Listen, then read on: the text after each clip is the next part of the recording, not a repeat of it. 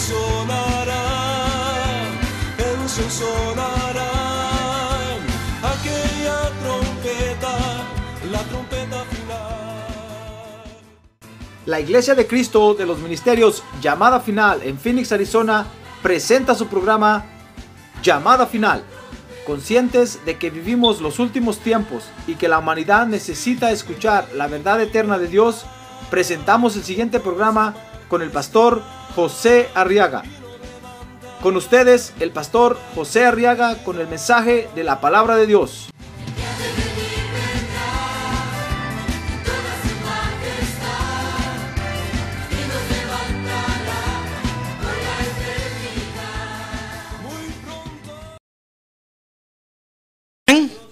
Muy bien, Hebreos capítulo 10, verso 29, dice la Biblia. Solo ese verso vamos a leer, dice la Biblia.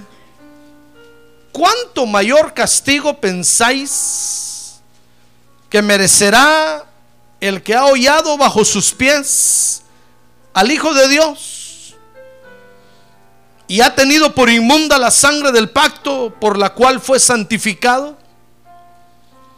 y ha ultrajado al Espíritu de gracia. Oiga, es una pregunta que el apóstol Pablo hace ahí. Y le está preguntando a los, a los hebreos, ¿cuánto mayor castigo pensáis que merecerá el que ha hollado o ha ultrajado, la última parte del verso, al Espíritu de gracia? Porque hay ultrajadores, hermano. A ver, diga, ultrajar hay quienes ultrajan la gracia de Dios. Le decía yo que este es otro de los peligros que vamos a encontrar en el Evangelio, hermano. El peligro de los que ultrajan la gracia de Dios. Es decir, el peligro de los que convierten la, la gracia de Dios en ultraje. Mire cuánto peligro hay, ¿ya se dio cuenta? Y usted pensó que no había peligro en la iglesia, ¿verdad? Claro que hay peligros. Este es un camino, dice la Biblia, de santidad. Y sabe, el profeta dice que esta es una calzada amplia, bien iluminada. Y dice, y dice el profeta que aún el más torpe no tropezará en ella. Imagínense los que tropiezan, ¿qué serán entonces, hermano? Pero hay, hay peligros, hay peligros. Es una calzada hermosa. Jesucristo dijo, yo soy el camino. Es un camino perfecto. Pero hay peligros, sí. Hay quienes convierten la gracia de Dios en ultraje. Como hemos venido estudiando los viernes, hermano, quiero comenzar diciéndole que la gracia de Dios, dice Romanos 3:24, es el don gratuito de Dios para ser salvos. A ver, diga conmigo, la gracia de Dios es el don gratuito de Dios para ser salvos. Esa es la gracia de Dios.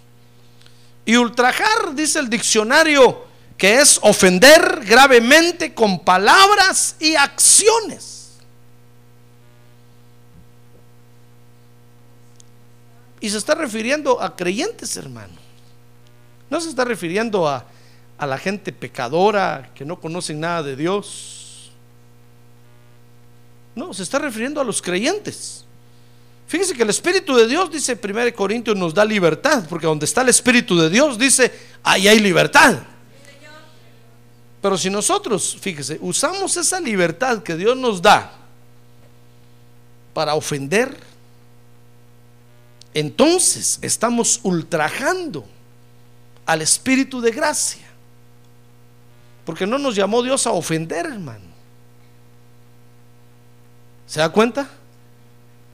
Entonces ultrajar es ofender gravemente con palabras y acciones. El peligro entonces, fíjese, consiste, hermano, en enfrentar a creyentes que tienen el poder, tienen la habilidad. Porque esa tiene que ser una habilidad, hermano. Tal vez usted y yo no podríamos ofender al Espíritu de gracia. Tiene que ser una habilidad que Dios le da a determinados creyentes para hacerlo. Nos vamos a enfrentar a creyentes que les ha sido dado el poder de ofender al Espíritu de gracia. Cuando a Juan el Bautista, fíjese, le fueron a decir allá, mira Juan, ahí Jesús bautiza más que tú. Lo querían poner contra Jesús. Mire cómo somos nosotros a veces, hermano. ¿Y sabe qué le dijo Juan Bautista? Oh, olvídense. Nadie puede hacer nada, dijo, si no le fuere dado de arriba. Y les tapó la boca. Entonces, con ese principio que habló Juan el Bautista, fíjese que estos creyentes no podrían convertir la gracia en ultraje si Dios no se los permitiera, hermano. Entonces son creyentes que desarrollan la, habilidad de, de ofender al Espíritu de gracia, a la gracia de Dios.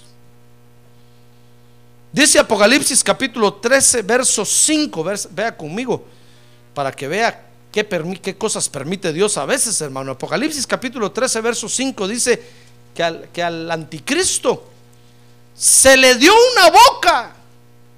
Mire el poder que Dios le dio que hablaba palabras arrogantes y blasfemias.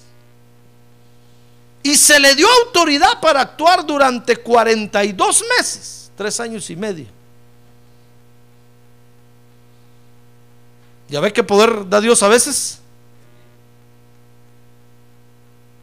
¿Le gustaría ese poder a usted? ¿Verdad que no? No, a ver, diga, a mí no me gustaría ese poder, hermano. Pero mire, eh, mire el poder que le van a dar al anticristo para hablar palabras arrogantes y blasfemias. Y dice el verso 6, ahí Apocalipsis capítulo 13, dice, y abrió su boca en blasfemias contra Dios para blasfemar su nombre y su tabernáculo, es decir, contra los que moran en el cielo. Mire hasta dónde va a llegar el poder de este, de este personaje en la tierra dentro de poco. ¿Sabe usted que está por aparecer el anticristo, verdad? Ah, no, usted no está aquí, hermano. A ver, dígale que tiene un lado, despierta, hermano. Despierte, no se duerma, diga usted. Ya agarró la iglesia de dormitorio. ¿Ya lo despertó? Ah, bueno. Hay quienes se vienen a dormir aquí, hermano. No, espérese. No se duerma. Va a aprender más si está despierto. Mire el poder que, que, Dios le va a permitir a este, a este personaje que pronto va a aparecer. ¿Sabe usted que pronto va a aparecer, verdad? Sí, hermano. Y también nosotros pronto nos vamos a ir de aquí. Le van a dar poder para hablar blasfemias, cosas tremendas contra Dios y contra los que moran en el cielo. Ya ve que esa es una batalla a muerte. hermano, mire el poder, las habilidades que Dios da a veces, hermano. Pero son Dios las que es Dios el que las da. Usted dirá, pastor, pero pobrecito ese personaje, ¿qué culpa tiene él? No, es que, ¿sabe? Él, es, él pidió ser eso. Por eso se lo van a dar. Es, es como cuando, cuando usted se pelea con sus papás y usted, y usted les dice, ¿acaso yo pedí nacer? Y le echa la culpa a los papás. Pues fíjese que sí, usted pidió nacer. Es más, usted pidió nacer ahí en el rancho donde, donde nació, hermano. Usted lo pidió. Espérese que el Señor venga, entonces va a ver y va a decir, tanta culpa que le eché a mis papás yo, y ahí con ellos pedí nacer yo. Por eso nació ahí. Tal vez hasta le echa la culpa a sus padres de que es latino. digo, ¿cómo no fueron alemanes ustedes? Pero ahí, ahí pidió usted nacer, hermano. Así es esto.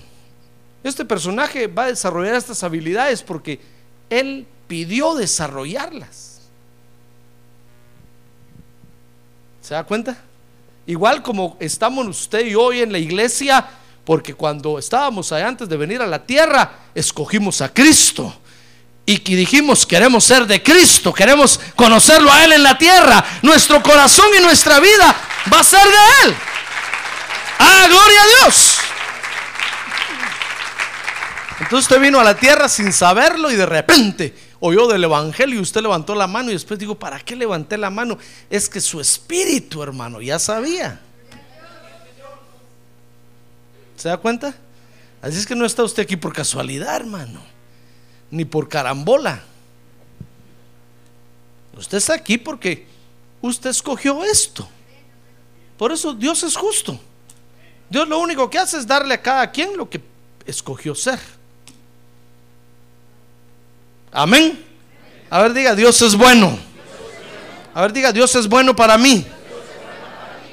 Pues a este personaje le van a dar poder para, para ultrajar la gracia de Dios. Y dice Daniel capítulo 7, verso 8, hablando de ese mismo personaje. Mire, Daniel lo vio cuando se lo enseñaron. Y dice, y, la, dice el verso 8, mientras yo contemplaba los cuernos, he aquí otro cuerno, uno pequeño, surgió entre ellos.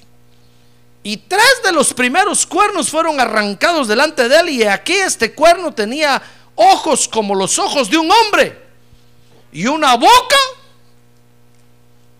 terrible. Cuando dice ahí que tenía una boca, no existe que era bocón. No, hablaba, mire, dice ahí, tenía una boca que hablaba con mucha arrogancia.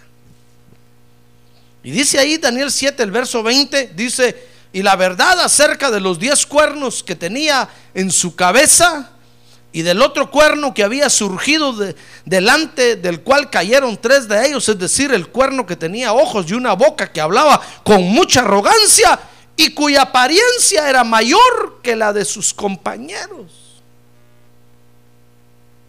Mire qué cosa terrible, hermano. Hay seres humanos que tienen una boca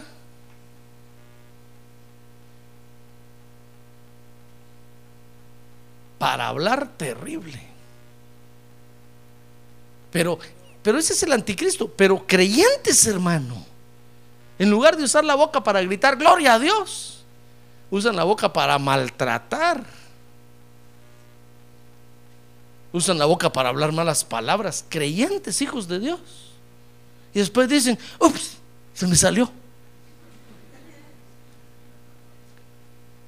¿Qué otras cosas se le saldrán, hermano? Sapos, ranas, culebras, tigres, leones, lagartos.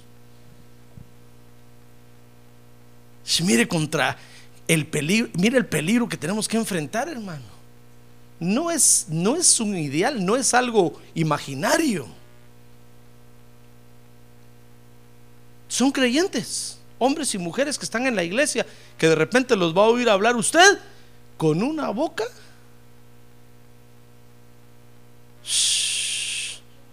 Jesús, María y José diríamos si fuéramos católicos, hermano. Terrible. Pero como somos evangélicos decimos la sangre de Cristo.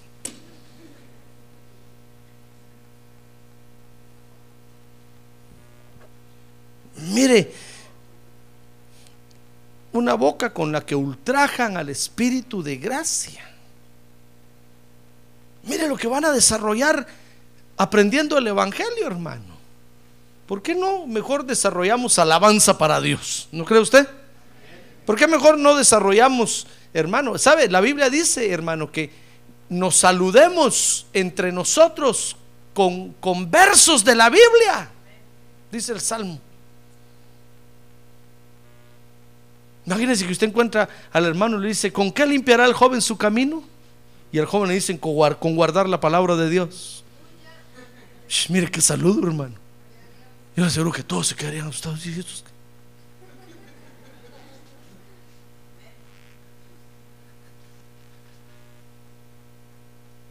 ¿De dónde sacaron eso?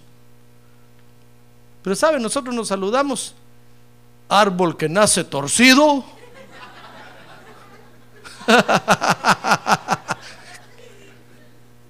Jamás su rama endereza. Y ahí está el otro bajo maldición, porque ya lo maldijeron, hermano. En lugar de decirle no tengas pena, dice la Biblia, todo lo puedo en Cristo que me fortalece. Él te va a cambiar, Él te va a enderezar.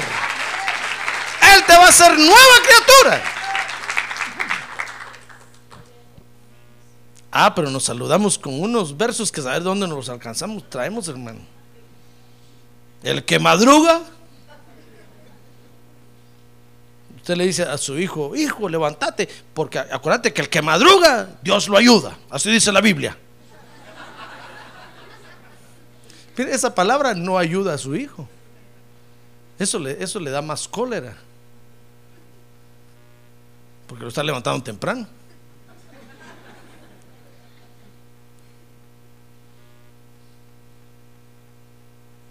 Mire, nosotros, fíjese, hermano, podemos caer en el peligro de ultrajar la gracia de Dios, de ofender gravemente con palabras y acciones. Porque usted y yo somos los que estamos adentro de la iglesia.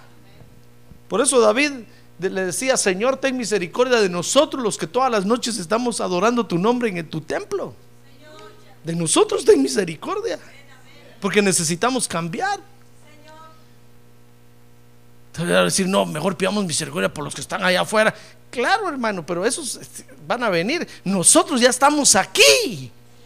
Y si nosotros no sabemos honrar el nombre de Dios, aquellos que están allá afuera se van a quedar perdidos toda la eternidad.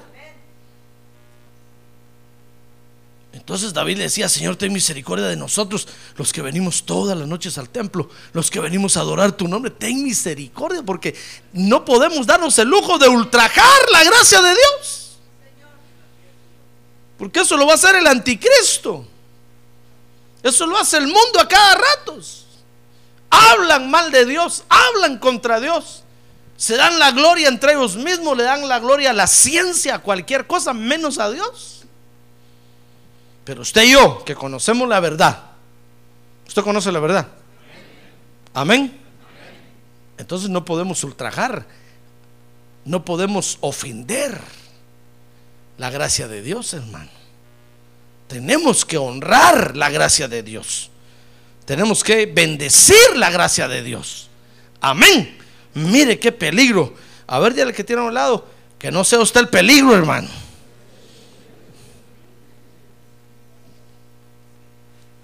Mire qué peligro. Y quiero que vea conmigo algunas características de estos que ultrajan, que tienen la habilidad, que tienen el poder de ultrajar la gracia de Dios, hermano. Dice Hebreos 10:25. Mire conmigo Hebreos 10:25. Que tienen la costumbre de no venir a los cultos. Míreme para acá, no mira nadie ni codea a nadie ahorita. Ya sabe, ¿con qué razón se les hace fácil hablar malas palabras, hermano? ¿Con qué razón se les hace fácil ofender a Dios? Si nunca vienen a los cultos. O si vienen, se vienen a dormir. Mire, dice Hebreos 10:25, no dejando de congregarnos como algunos tienen por costumbre. Ahí está hablando el apóstol Pablo todo esto es, el contexto de ese verso de 10.29 que leímos al principio. Dice el verso 25, no dejando de congregarnos como algunos tienen por costumbre, sino exhortándonos unos a otros y mucho más al ver que el día se acerca. Mire, primera característica que tienen los que ultrajan el espíritu de gracia, tienen la costumbre de no venir a los cultos. Si nosotros, hermano, que venimos a los cultos todas las noches, nos cuesta a veces pelear contra, contra las malas palabras que a veces retumban en nuestra mente. Ay, hermano, tenemos que estarlas echando fuera. Mire qué ejercicio más terrible. Cada vez que el diablo le lanza un dardo a usted a la mente, usted agarra el dardo y lo saca de la mente y, empieza a cantar, no hay Dios tan grande como tú, no lo hay hasta que deshace el dardo. Qué dardo más terrible me, me lanzó ese enemigo. Nos cuesta, hermano, vencer eso. Imagínense los que no vienen al culto. Nosotros los que todas las noches venimos a los cultos, aquí estamos cantando y cantando. Mire, esa es la terapia de Dios, ese es el ejercicio de, espiritual de Dios. Aquí estamos cantando y cantando y cantando y metiendo los cantos en nuestra mente, en nuestra mente, en nuestra mente. Y a veces usted se está bañando y se le sale ahí, allá en el rancho grande. ¿Y usted que estoy cantando, Señor? Hoy se está bañando y empieza, tuvimos un sirenito, hermano. Y todos en su casa se quedan. Y usted dice, Padre Santo, en el nombre de Jesús, yo he hecho fuerza canción. Y empieza a cantar, las promesas del Señor mías son. Hermanos, si, si nosotros los que venimos al culto y, y estamos repitiendo los cantos de Dios y, mire, el diablo logra a veces meternos un dardo en la mente, hermano. Imagínense los que no vienen a los cultos.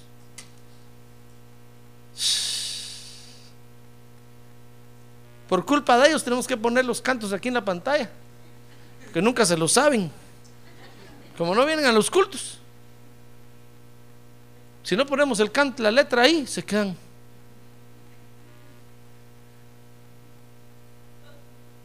Mire, primer característica de los que ultrajan.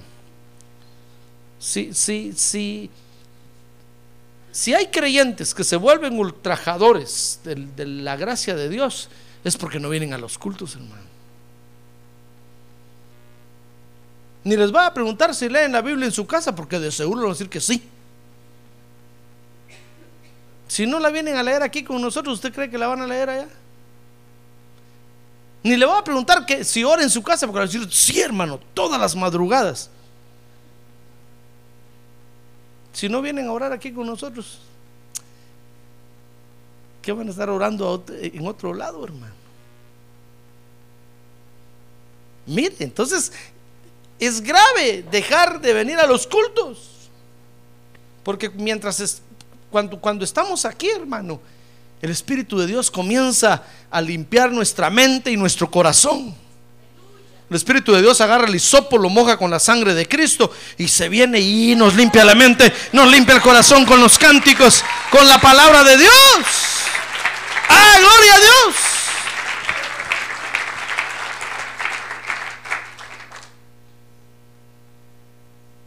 Pero estos con qué facilidad ultrajan al Espíritu de Dios, a, la gracia de Dios.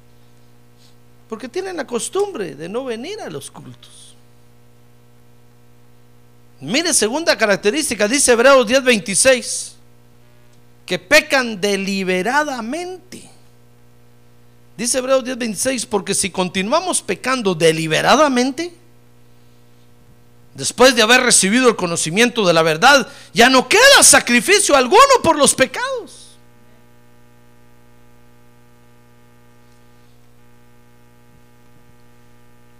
Segunda característica, pecan deliberadamente.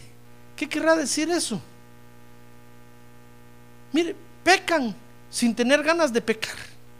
Eso quiere decir. Pecan ya free. De carambola pecan. Está bueno cuando el pecado anda detrás del creyente y lo quiere agarrar y lo anda persiguiendo y de repente lo toca y el creyente peca, hermano. Ah, porque el pecado andaba detrás. Pero imagínense que el pecado ni lo anda buscando. Y el creyente lo corre y lo persigue, y lo agarra y lo abraza.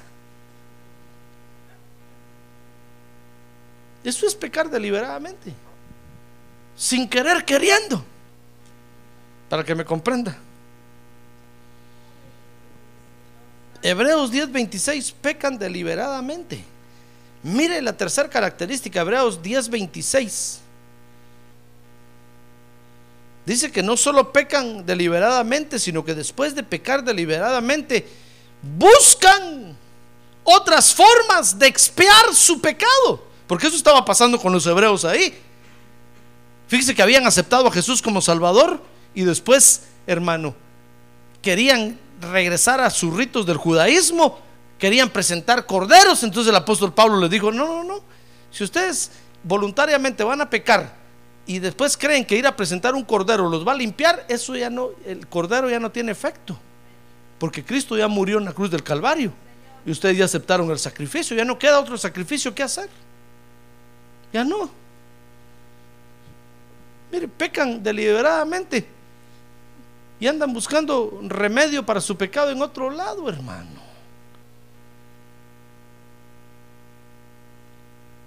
Se dan el lujo de, de tratar de buscar otras formas de expiar su pecado. Mire, no hermano. Si usted ya aceptó a Jesús como Salvador y peca, ¿sabe qué, qué, es lo que hay que hacer? Hay que correr a los pies de Cristo otra vez y pedir perdón. Pero si usted cree que buscando al psicólogo, al psiquiatra, al médico, al abogado, lo que sea, lo, le va a calmar la conciencia un poco, no lo van a limpiar del pecado, hermano. Porque usted ya conoce quién es el único que limpia pecado. Se llama Jesucristo. No podemos correr a otro lado. No podemos ir a otra parte. ¿Se da cuenta? Hermano. Ah, entonces dice Hebreos 10:27 que los que buscan otras formas para expiar sus pecados son considerados adversarios de Dios. Dice 10:27 que les espera una horrenda expectación de juicio. Ah, es que por eso no quieren venir a, Cristo, hermano, porque saben que el Señor se va a sacar el cinto y los va a corregir. Por eso dejan de tomar Santa Cena. Porque dicen, uy, no, no, no, no, es que que si tomo y, Dios, y si Dios me mata. Pues sabe qué dice el apóstol Pablo que es mejor que lo mate. Porque así usted queda libre de cualquier culpa, hermano. A que se quede vivo por ahí y al final sea juzgado junto con todo el mundo y junto con el anticristo y, Dios lo tenga considerado como adversario. Dice que le espera una horrenda, verso 27, horrenda expectación de juicio y la furia de un fuego que ha de consumir a los adversarios. Mire, mire, estamos hablando de los que ultrajan el espíritu de gracia, ¿verdad? Pecan deliberadamente y empiezan a buscar de qué forma limpiarse, hermano. Sabiendo que solo la sangre de Cristo los puede limpiar. Hermano, por eso, cuando nosotros vamos con el médico, cuando vamos con el abogado, cuando vamos a buscar el apoyo de los hombres, debemos de ir con la autorización de Dios. Porque si no, Dios nos va a ver como adversarios, que queremos limpiar que queremos limpiarnos de algo que tenemos en la conciencia, buscando a los hombres. Por eso le he enseñado a usted y le he dicho, ¿sabe qué? Venga, oremos. Si no pasa nada, entonces vaya y busque al doctor. Pero primero venga y oremos, hermano. Si no pasa nada, pues entonces recurra a los hombres vamos a entender que Dios le está autorizando que busque al abogado, que busque al médico, que busque, etcétera, etcétera. Y si Dios lo sana,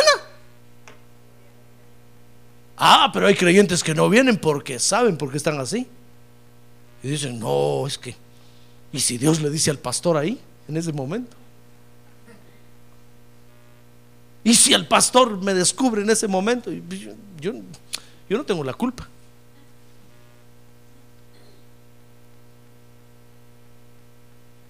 Mire, entonces Dios dice ahí, los ve como adversarios, dice el verso 27. Dice el verso 30 que Dios se va a vengar de ellos, hermano. Dice, pues conocemos al que dijo, mía es la venganza, yo pagaré y otra vez el Señor juzgará a su pueblo. Porque, porque ninguno de nosotros va a escapar del juicio de Dios, hermano. Dios va a juzgar a todos los hombres, dice la Biblia. Y nosotros, los que estamos en su casa, vamos a ser los primeros. Pero sabe, el apóstol Pablo decía ahí, ahí cuando estaba enseñando la Santa Cena, decía, miren hermanos, pero es, pero es mejor que el Señor nos juzgue. Porque lo va a hacer con misericordia, considerando que usted tiene la sangre de Cristo.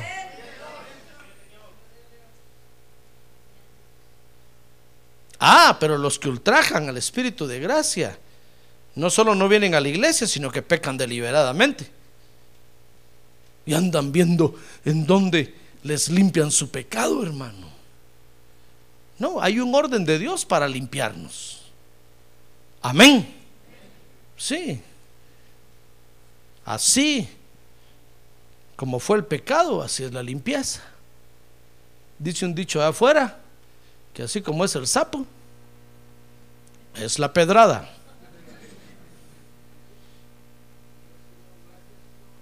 Pero es mejor que Dios nos limpie, hermano.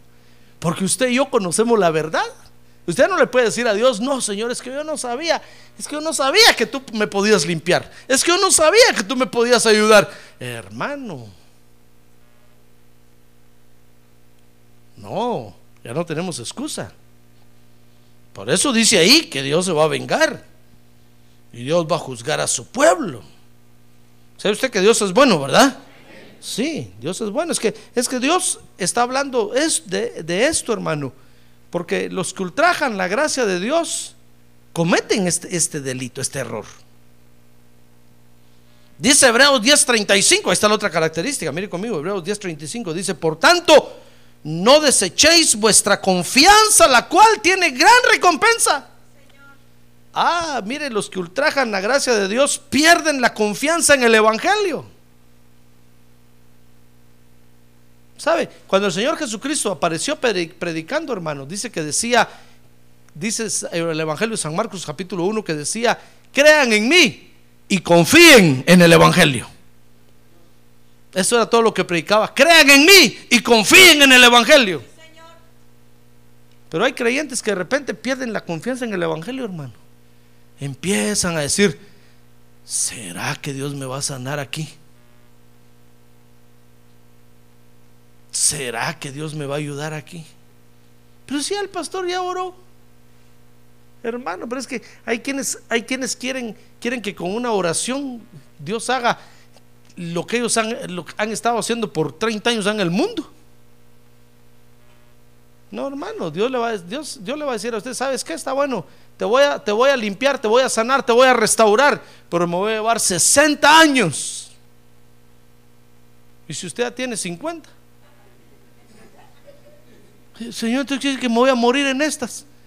Pues de repente, hermano. Pero usted se echó 50 años allá afuera en el mundo y quiere que en un año Dios lo sane y lo restaure todo. Hermano, si a Dios le cuestan las cosas también. ¿Se acuerda que vimos que a Dios le cuesta hacer su obra en la tierra, verdad?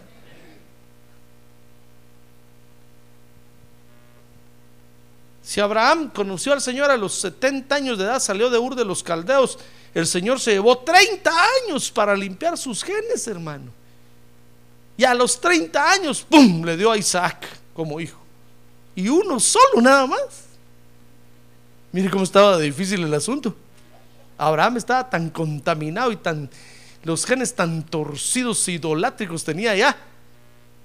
La imagen de Guadalupe iba en cada gen de él. Pues Guadalupe en el tiempo de él, que era una potestad femenina también, es la misma que ha habido siempre. Dios tuvo que trabajar con él 30 años para limpiarlo y darle un hijo.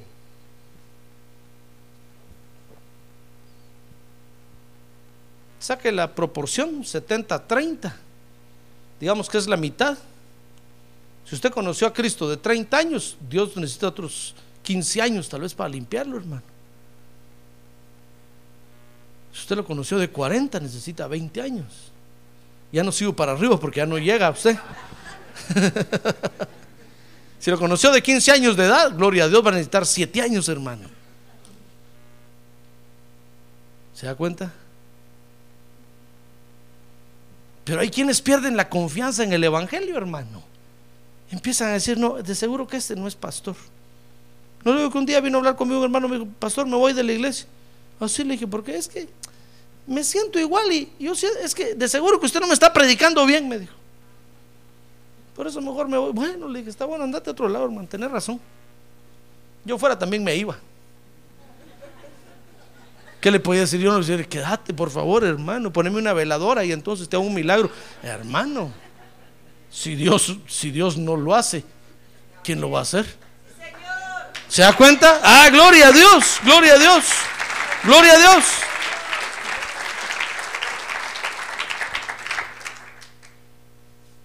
Pierden la confianza, hermano, en el Evangelio. Pierden la confianza en el ministro. Acuérdense que confianza no es fe, confianza es esperanza. Pierden la confianza, pierden la esperanza de que el Evangelio los pueda ayudar, pierden la esperanza de que el ministro un día Dios lo vaya a usar para bendecirlos, hermano. Pero se recuerda de Ana, la mujer del Cana, nunca perdió la confianza, nunca perdió la esperanza. Siempre iba a la fiesta y dice que llegaba ahí, llegaba a llorar. Y ese día se quedó llorando, tirada ahí por el hijo que quería. Y salió el pastor, hermano. Y le dijo, Ana, ¿qué pasó? Decía nada más. Ana. Si no le decía, pastor, usted tanto ya oró mucho por mí, Dios no hace nada, no aguanto, es que estoy desesperada, quiero tener un hijo, quiero tener un hijo. ¿Sabe? El sacerdote dice que le dijo el ministro, borracha, andate a tu casa, anda a ingerir el vino y que Dios haga lo que, lo que querés. Se fue, hermano. Al año ya tenía Samuel abrazando a Samuel. Y a los tres años ya lo estaba entregando en el templo para que trabajara en el templo. Ah, nunca perdió la esperanza. Nunca perdió la confianza. Mire, el mismo Abraham dice, dice el libro de los romanos que se fortaleció de esperanza contra esperanza. Pero nunca perdió la confianza, hermano. Y aunque cometió el error de tener a Ismael, siguió confiando en Dios. Él decía, Dios me llamó y Dios me va a dar un hijo y yo sé que me lo va a dar y voy a esperar y voy a esperar hasta que me lo dé. Mira, el mismo, ¿se acuerda de Job? ¿Cuánto tiempo pasó Job enfermo? Y un día le dijo a Dios, aunque me mates, Dios, en ti voy a esperar. En ti voy a esperar, voy a esperar siempre, siempre, siempre. Porque tú lo vas a hacer. Pero, pero estos que ultrajan la gracia de Dios pierden la confianza.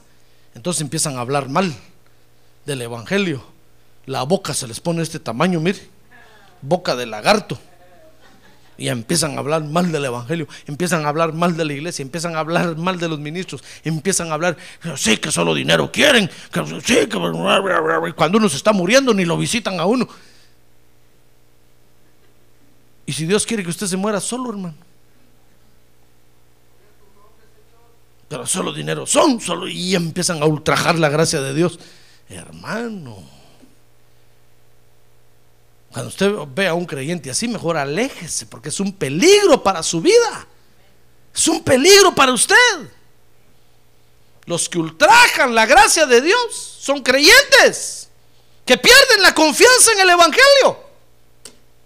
Pierden la esperanza de que Dios vaya a hacer algo con ellos. Dice Hebreos 10:36 que tienen otra característica, dice Hebreos 10:36, porque tenéis necesidad de paciencia, a ver, conmigo, paciencia, para que cuando hayáis hecho la voluntad de Dios obtengáis la promesa. Mire, ¿sabe? Pierden la paciencia. Los que ultrajan la gracia de Dios pierden la paciencia en el Evangelio. Y para estar en el Evangelio, mi estimado hermano, hay que tener mucha paciencia. Vería conmigo, mucha paciencia. Habría que tiene a un lado, mucha paciencia, hermano. Mucha paciencia.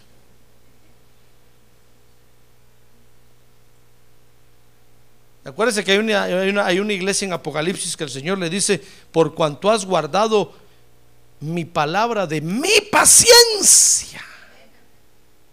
Ay, hermano. Eso quiere decir que todas las noches de culto recibimos la palabra y tenemos que con mucha paciencia escucharla sin dormirnos. Y darle gracias a Dios y decirle gracias Señor por tu palabra. Hoy me hablaste Señor. Pero no va a ser usted como los que ultrajan al Espíritu de gracia, que salen diciendo, no, Dios no me habló a mí. De balde viene temprano, ni las profecías, Dios me habló.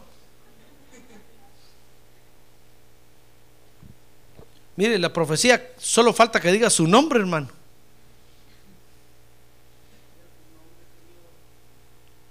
Ya ve cómo son los que ultrajan la, la, gracia de Dios. Los que ofenden la gracia de Dios con palabras y acciones. Los que ofenden gravemente la gracia de Dios. Porque pierden la paciencia, hermano. Ya no aguantan escuchar la palabra de Dios. A ver, pregúntale que tiene un lado. ¿Usted aguanta escuchar la palabra de Dios? ¿Usted aguanta?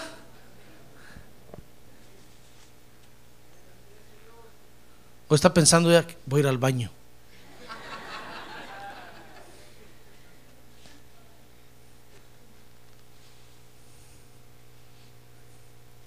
Ya, ya, voy a ir al baño. Solo que el pastor diga amén ahorita.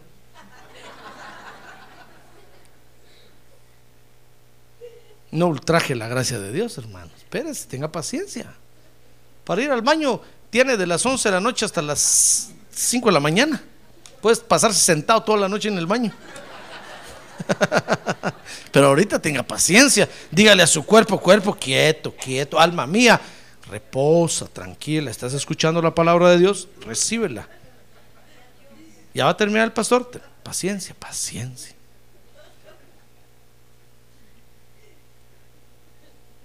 Solo yo tengo el privilegio de tomar agua aquí, ahorita.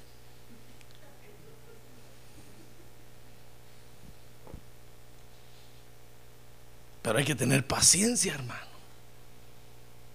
Si se nos acaba la paciencia, ya no vamos a soportar la palabra de Dios. Amén. Bueno, pero los que ultrajan la gracia de Dios, ya ve qué fácil es ultrajar la gracia de Dios. Qué fácil es ofender al Espíritu Santo. Es fácil. A veces lo hacemos y ni cuenta nos damos, hermano. Y el Espíritu Santo se nos queda viendo, viene de este. Oigan lo que dijo y no le importa.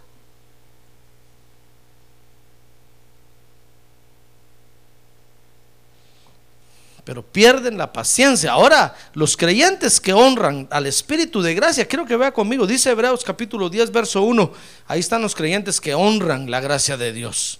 Dice, pues ya que la ley solo tiene la sombra de los bienes futuros y no la forma misma de las cosas, nunca puede por los mismos sacrificios que ellos ofrecen continuamente año tras año hacer perfectos a los que se acercan. Mire, los que honramos la gracia de Dios, hermanos, sabemos que la ley de Moisés solo es una sombra para nosotros. Por eso comemos chicharrón y no guardamos días. Porque solo es una sombra.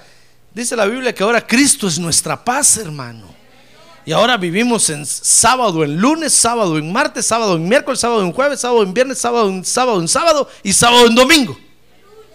No tenemos por qué estar guardando un día en especial. Todos los días son días de reposo para nosotros.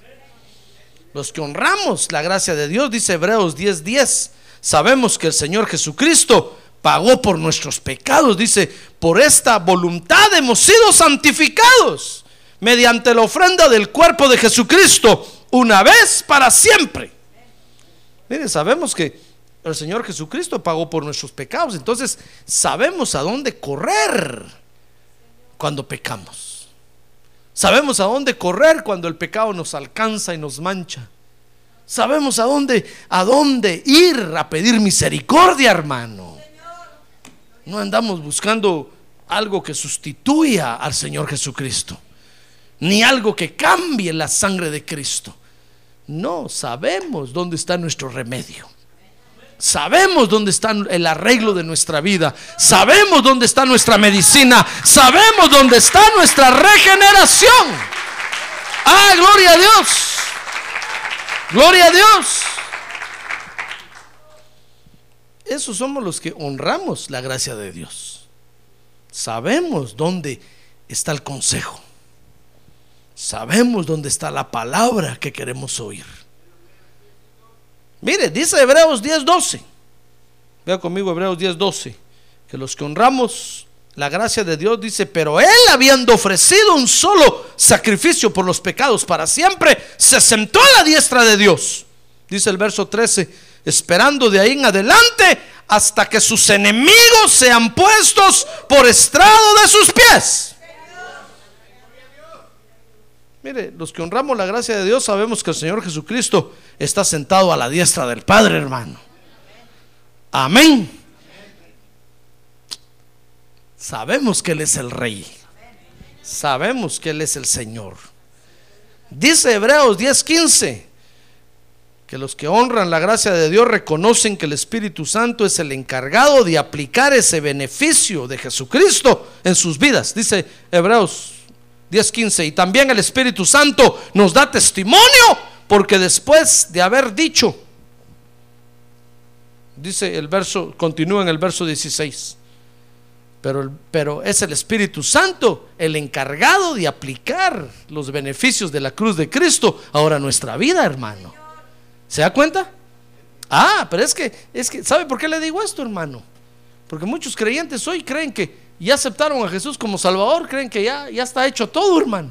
Es cierto, Jesús lo hizo todo en la cruz del Calvario. Él dijo ahí, consumado es, terminado es, legalmente. Él ahí terminó con la obra redentora. Pero ahora falta aplicarlo a las vidas. ¿Se da cuenta? Es como cuando usted va con el médico y el médico le dice, sabe, sabe señora o señor, se va a sanar, se va a sanar, pero tome esta medicina. Usted no se sana con las palabras que el médico dice. Tiene que ir a su casa y día tras día agarrar la pastillita de las 7 de la mañana, la pastillita de las 8 de la mañana, la pastillita de las 9 de la mañana, la pastillita y lo llenan de pastillas, hermano. Si usted sigue todo el proceso y se vuelve pastillero, entonces después de 20 años se sana. Es un ejemplo nada más. Así es esto. Jesús pagó en la cruz del Calvario, hermano. ¿Usted lo cree? Sí, él dijo, consumado es. Pero entonces ahora viene el Espíritu Santo, toma los beneficios de la cruz y en, el, y en 1980, cuando nací yo, risa le da a usted, no hermano. El Espíritu Santo dijo, muy bien, voy a, voy, voy a aplicar esta, esta medicina para este joven que hoy aceptó a Cristo como Salvador. Cuando yo nací de nuevo, pues le estoy hablando. ¿Qué nacimiento pensó usted? Cuando yo nací de nuevo. El Espíritu Santo dijo, muy bien, ahora le, voy a aplicar. Y mire cuántos años lleva el Espíritu Santo aplicando, hermano. Ah, pero hay creyentes que ultrajan al Espíritu de gracia. Porque dicen, no, ya Jesús ya pagó, ya no tengo nada, ni tengo que ir a la iglesia. Entonces dejan de venir a la iglesia, pierden la confianza en el Evangelio, se vuelven cualquier cosa. ¿Sabe usted que eso le pasó a Elvis? A Elvis Pelvis Así le pusieron porque él inventó ese baile. Elvis era bautista. Y un día un productor de música lo oyó cantar en la iglesia y le fue a decir, Elvis, Elvis, qué bonito cantas tú, qué bonito te mueves. Vente y se lo sacó. Pero como a Elvis le habían enseñado que salvo, siempre salvo, que ya había aceptado a Cristo, ya no había necesidad de nada, se fue. Y miren cómo lo usó el diablo allá, hermano. Miren cómo paró, cómo murió. No me pregunte dónde está, porque yo sé que usted sabe dónde está.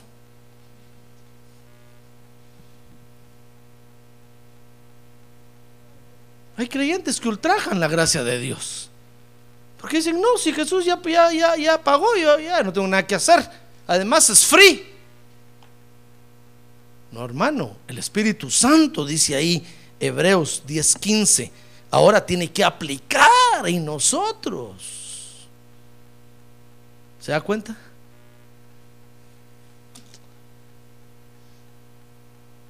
Si, si, Abraham hubiera dicho en Ur de los Caldeos, bueno, Dios me manda para, para Canaán, ya está hecho, va Dios, sí está hecho, le dijo Dios, está hecho, va, entonces ya, aquí me quedo, ya no voy, ya Dios dijo que está hecho. No hubiera nacido Israel. Pero no, Abraham tuvo que agarrar sus maletas, echárselas al hombro, subirse al camello y caminar hasta Canaán, hermano.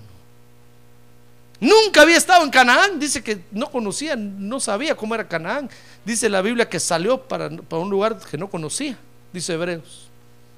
Solo le habían mostrado postales de Canaán y decía, qué bonito. Y cuando Dios lo llamó para allá, tuvo que viajar, irse a vivir allá, pasar todo el proceso. ¿Se da cuenta? Hermano, de eso se trata este asunto. Si usted quiere honrar al Espíritu de gracia, deje que el Espíritu Santo aplique los beneficios de la muerte de Cristo en su vida. Y entonces va a honrar la gracia de Dios. Pero si perdemos la paciencia, si perdemos la confianza, entonces hermano, resultamos ultrajando la gracia de Dios. Por eso no pierda la paciencia. Si Dios le dijo que lo va a sanar, Dios lo va a sanar, hermano. Ahora dígale que tiene un lado, tenga paciencia, hermano. Tenga paciencia. Ya va a terminar de predicar el pastor, dígale, tenga paciencia. Muy bien, vea conmigo otro beneficio, otro, otro, otra característica de los que honran la gracia de Dios. Dice Hebreos 10:22 que se acercan con confianza, confiando en el Evangelio. Hebreos 10 que le dije. 22. Ah, bueno, está usted todavía despierto, gloria a Dios. Dice, acerquémonos con corazón sincero, en plena certidumbre de fe, teniendo nuestro corazón purificado de mala conciencia y nuestro cuerpo lavado con agua pura. Ya ve, mire, todo eso lo hace el Evangelio, hermano. Entonces los que honramos la gracia de Dios, confiamos en el Evangelio y nos acercamos ante el trono de Dios a adorarlo. Dice ahí, ¿con qué? ¿Con conciencia qué? Con la conciencia purificada. ¿Se dio cuenta? ¿Tendrá usted la conciencia purificada, hermano? Peor si no. Y dice ahí, y lavados con agua pura. Acuérdense que el agua es figura, la palabra de Dios es figura del agua. Entonces venimos a la iglesia, escuchamos la palabra de Dios, nos lava y nos ministramos el alma. Eso es la purificación de la conciencia. Ese es el fuego que tenemos que pasar para que la conciencia sea purificada. Tener que ir delante del ministro y confesarle. Hermano, eso es fuego. Entonces nos acercamos con confianza en el Evangelio. Amén. Dice Hebreos 10:23 que los que honran la gracia de Dios se mantienen firmes. Dice, mantengamos firme la profesión de nuestra esperanza sin vacilar, porque fiel es el que prometió.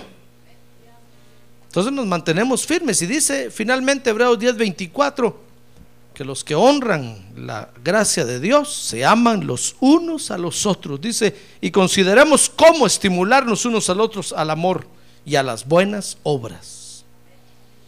Muy bien, hermano. ¿Se da cuenta qué peligro tan feo? Ahora conmigo, qué peligro tan feo. ¿Sabe? Y más feo es tenerse que enfrentar a ese peligro que son los creyentes, hermano. Que pierden la confianza, pierden la paciencia, etcétera, etcétera, todas las características que le mencioné ahí. Pero es un peligro para usted y para mí. Porque van a desarrollar estos ultrajadores una habilidad para ofender la gracia de Dios, hermano. Que si no tenemos cuidado, nos pueden envolver. Y vamos a resultar nosotros con esa misma forma de pensar. Y actuando como ellos actúan. Es un peligro real. Y siempre va a estar ahí, siempre va a estar ahí ese peligro. Porque como lo repito, son creyentes que les van a dar el poder de ofender la obra de Dios. Eh, Como, como, como preguntaron en la, en la Santa Cena, pregúntele usted al hermano, ¿no será usted hermano? Pregúntele, como le preguntaron al Señor Jesús, pregúntele usted al hermano que tiene a un lado, ¿no será usted hermano? ¿Ya le preguntó? Yo solo oí. Peor si no se atrevió, hermano. Bueno, le voy a preguntar yo por usted, ¿no será usted hermano? El que va a desarrollar ese poder aquí adentro de nosotros, aquí de- adentro de la iglesia. Hermano, por eso le enseño este peligro, para que usted sepa que si no tiene cuidado, va a resultar ofendiendo a la gracia de Dios, hermano. Tenga cuidado. Y cuando usted lo haga, ¿sabe? Ya todos lo vamos a conocer. Y lo vamos a mirar así raro. Después no me vengan a decir, pastor, es que nadie me habla. Es que nadie platica conmigo. Pues sí, es que ya lo escucharon. Ya oyeron que dijo dos que tres. Nadie quiere hablar con usted. Ni nadie le quiere, quiere platicar con usted. Porque ya sabemos que es un peligro para nosotros. Amén. Por eso, hermano, cuidémonos de no ultrajar al Espíritu de la gracia de Dios.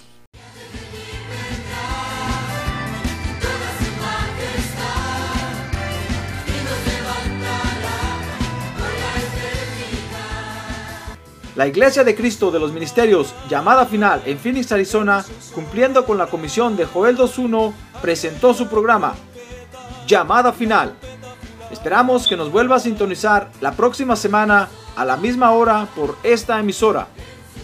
Los invitamos a nuestras reuniones en el 6023 Norte 71 Drive, esquina con Bethany Home Road.